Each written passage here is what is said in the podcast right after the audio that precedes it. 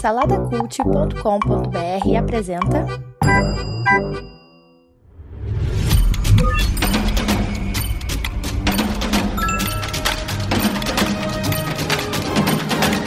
Bicicletas Voadoras. Apresentado por Bruno Guedon.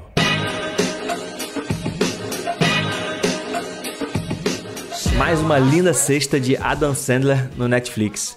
Antes de partir para a resenha, segue o arroba Bicicletas Voadoras Cash no Instagram. Nas plataformas de podcast, avalia o Bicicletas com 5 estrelinhas, isso ajuda muito.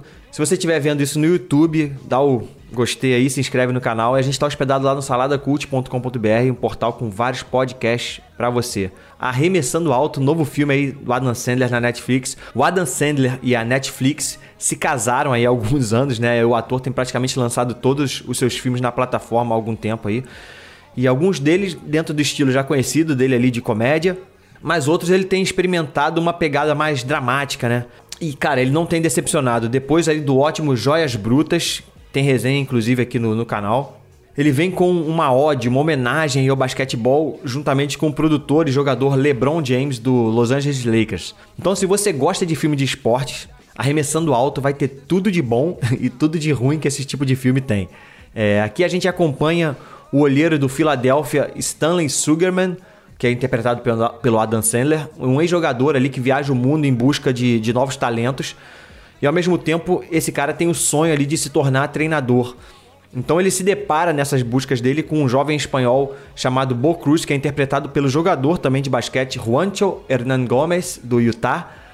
E ele luta para trazer esse jovem para um grande time da NBA. O problema é que, além de, de ter que lidar com questões que envolvem o passado desse jogador, que acabam deixando ele emocionalmente é, instável em muitos momentos, o Sugarman, né, o olheiro, ele precisa lutar contra os egos assim do próprio sistema ali, do, dos cartolas né, desse mundo, da NBA. Então ele tem que bater de frente, às vezes com o presidente e tal, com... e isso também faz parte do drama para ele conseguir alcançar esse objetivo que é colocar o cara dentro da NBA. Então você pode esperar aí muitas cenas de treinamento, como tem que ser em filme de esporte, né? Referências ali a rock, inclusive, como o filme se passa na Filadélfia.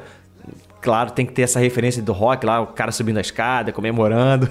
Tem também aquele momento, né, que o cara perde, aprende uma lição, dá a volta por cima. Então, nesse ponto aí, o filme ele não é nada inovador quando se fala em filme de esporte, mas é, faz parte da, da temática ali, né? E tampouco também ele é baseado numa história real, o que às vezes é um atrativo também para esse tipo de filme. Os pontos fortes aqui são sem dúvida a atuação do Adam Sandler e a imersão que o diretor Jeremiah Zegler consegue fazer ao filmar ali as cenas de treinamento, as cenas de, de jogo também, né? A gente entra, meio que entra dentro, dentro da quadra. Isso é sempre legal ali em filme de esporte, né? A gente teve aí filmes de, de Fórmula 1 também que tem essa imersão. O próprio Um Domingo Qualquer, que é um filme bem mais ou menos ali lá atrás de futebol americano, mas as cenas de jogo também são bem imersivas e isso funciona bastante. O Adam Sandler tá excelente e apesar desse papel ainda deixar uma brecha ali para ele percorrer o caminho da comédia, né, que ele tá habituado, é, tem alguns momentos que ele é meio engraçadinho, faz umas piadinhas ou outras assim, mas ele consegue passar, sabe, a sensação de um cara que é apaixonado ali pelo esporte e ao mesmo tempo também que ele vai criando um relacionamento meio paternal ali com, com, com o jovem, né? Com o espanhol ali. E ele se esforça assim para mostrar para o mundo que aquele garoto não é quem as pessoas pensam que eles são, baseado ali no passado dele. Então esse jovem ali, o, o Bo Cruz, ele tem uma filha de 7 anos e ele cuida sozinho dessa filha e da mãe dele. E ele tem problemas ali com paternidade, né? Um pai ausente. E ele acaba carregando um peso, uma responsabilidade que é muito grande ali para um garoto de 22 anos e é isso que deixa ele bastante, é, assim, instável emocionalmente e atrapalha ele nesse processo aí de conquistar esse espaço ali na NBA. Então o filme trabalha essa questão usando o personagem do Adam Sandler como uma espécie de alívio para esse jovem.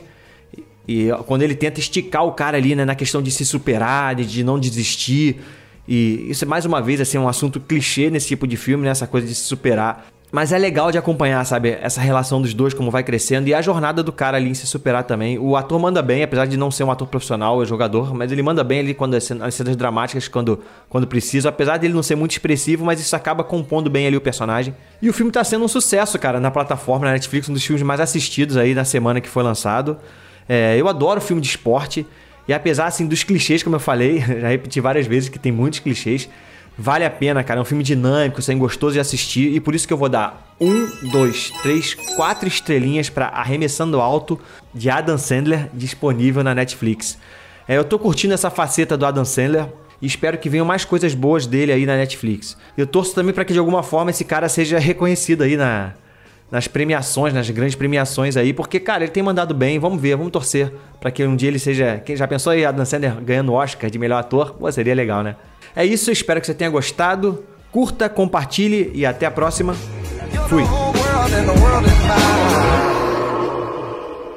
Produzido por Imagem Vida Studios, imagemvida.com.br.